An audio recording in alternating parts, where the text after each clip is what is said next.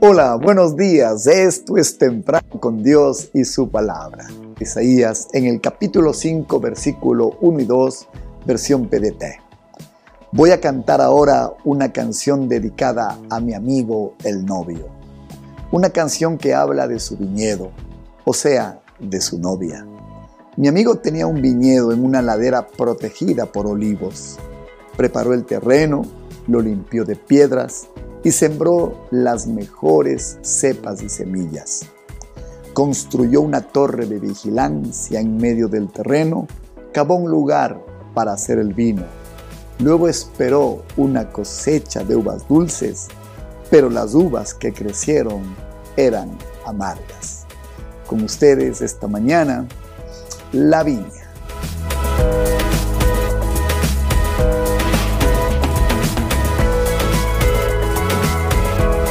¡Qué sorpresa de parábola! Quiero colocar cuatro puntos para interpretar correctamente esta parábola de Isaías. Primero, el plan de Dios. Esta viña de la historia es nada más y nada menos que Israel. También es un sector de la iglesia y me alegra decir que es solamente un sector. Son algunos creyentes son algunas personas que viven lamentablemente la historia que vamos a describir. ¿Cuál era la ladera fértil? La ladera fértil fue Canaán, la tierra prometida. Esta estaba cercada con promesas, estaba cercada por el mismo Dios del cielo. Como dice la escritura, yo seré para ti muro y también para ti antemuro. El Señor es de esa cerca. La Biblia dice que la había quitado las piedras, había sido despedregada, es decir, lo habían llevado al encuentro, habían sacado los ídolos, todo paganismo. Paganismo es una negación de Dios o una creencia en cualquier forma de idolatría. Habían sacado las tinieblas, habían restaurado a estas personas de las obras de la carne, sacado también toda incredulidad, habían sido despedregados. Luego había sido colocado en medio de este lugar una torre de vigilancia. Qué linda expresión. ¿Sabe qué simboliza esto para usted y para mí?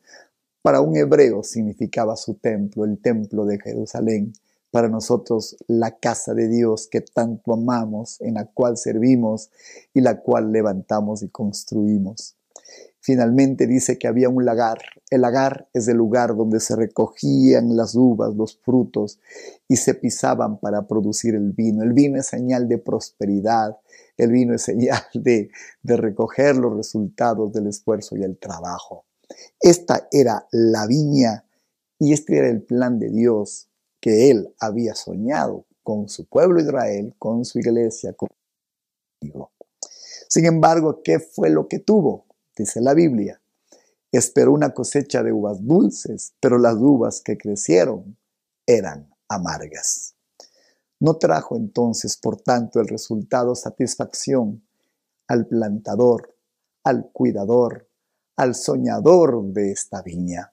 Lamentablemente, él había protegido lo sembrado y los resultados no fueron los esperados. Las obras de la carne tienen un sabor amargo.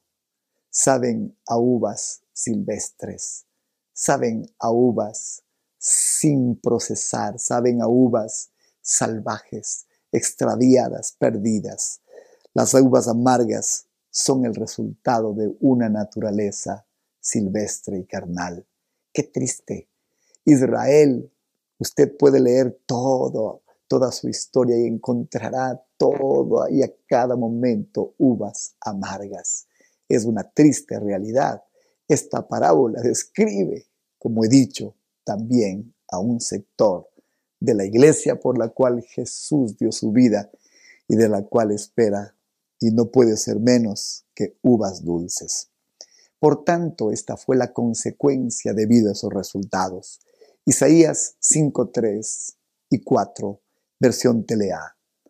Ahora díganme ustedes, habitantes de Jerusalén y de Judá, digan quién tiene la culpa, si ustedes o yo. ¿Qué no hice por ustedes? Lo que tenía que hacer lo hice. Yo esperaba que hicieran lo bueno, pero solo hicieron lo malo. Cuán bueno fue el Señor con Israel.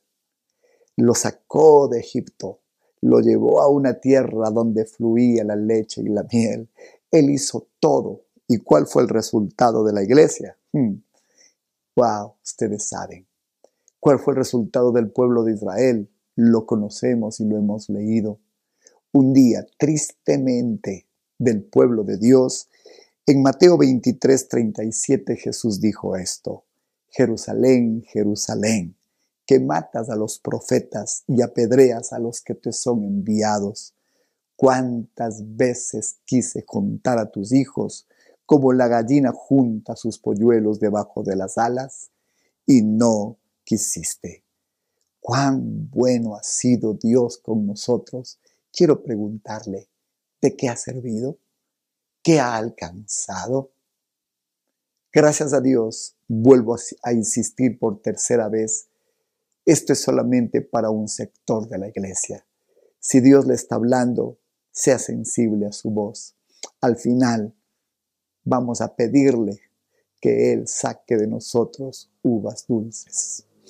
Luego de esta consecuencia, entonces vino un resultado al que le he llamado la desolación. Isaías 5, 5 al 6 termina la parábola de la siguiente manera. Pues bien, ustedes son mi viña, y ahora les diré lo que pienso hacer. Dejaré de protegerlos para que los destruyan. Derribaré sus muros para que los pisoteen. Los dejaré abandonados y pasarán hambre y sed y no los bendeciré. Una sola palabra que define esto y he escogido esta, desolación. ¿Qué significa desolación? Sensación de hundimiento o vacío provocada por una angustia, dolor o tristeza junta. Déjeme repetir, desolación, sensación de hundimiento o vacío provocada por una angustia, dolor o tristeza grandes. Qué triste es decir que he visto esto una y otra vez. Pasando vista por las historias de las escrituras del Antiguo Testamento, el mismo caso se repite una y otra vez. Cuando Dios tiene un plan con su viña y el resultado es o son uvas amargas, entonces eso traerá una consecuencia, la que por sí mismo tendrá una marca de desolación. Quiero animarle a que rescate su vida, a que a tiempo prevenga de que este ciclo de la parábola de viña de Isaías capítulo 5 suceda en su camino. Luche para que el Señor a tiempo usted con sus acciones y con su misericordia podamos evitar este desenlace tan difícil que hemos descrito. Ustedes son mi viña y ahora les diré lo que pienso hacer. Dejaré de protegerlos para que los destruyan, derribaré sus muros para que los pisoteen, los dejaré abandonados, pasarán hambre y sed y no les bendeciré. Si usted cree que quizás esto con Dios no puede pasar, lea el libro de Romanos capítulo 1 y encontrará cura a aquellos que rechazan una y otra vez lo que Él está buscando hacer con sus vidas, a una mente reprobada, tras de sus propias concupiscencias. Que Dios nos guarde, que Dios nos proteja. Oro que el Señor, en el último momento, antes de la desolación, diga y haga lo que está en el Salmo 103, versículo 8 y 9. Se lo deseo de corazón. Misericordioso y clemente es Jehová, lento para la ira, grande en misericordia. No contenderá para siempre, ni para siempre guardará. Pasé. Voy a cantar ahora una canción dedicada a mi amigo el novio una canción que habla de su viñedo, o sea, de su novia. Pasé, Mi amigo tenía un viñedo en una ladera protegida de olivos. Preparó el terreno, lo limpió de piedras, sembró las mejores cepas y semillas, construyó una torre de vigilancia en medio del terreno, cavó un lugar para hacer el vino. Esperó una cosecha de uvas dulces, pero las uvas que crecieron eran amargas. Que Dios le haya hablado y que le traiga arrepentimiento, reflexión. Sí, Él es clemente y misericordioso. Que su misericordia y su clemencia le alcancen este día. Hasta pronto. Señor, lo has hecho todo. Nos has acercado, nos has despedregado, nos has protegido, has colocado un muro. Y Señor, solo hay uvas amargas. Ten misericordia, sé clemente, Señor, te pedimos. Gracias por alcanzarnos con tu misericordia. Gracias por esta reflexión de esta mañana.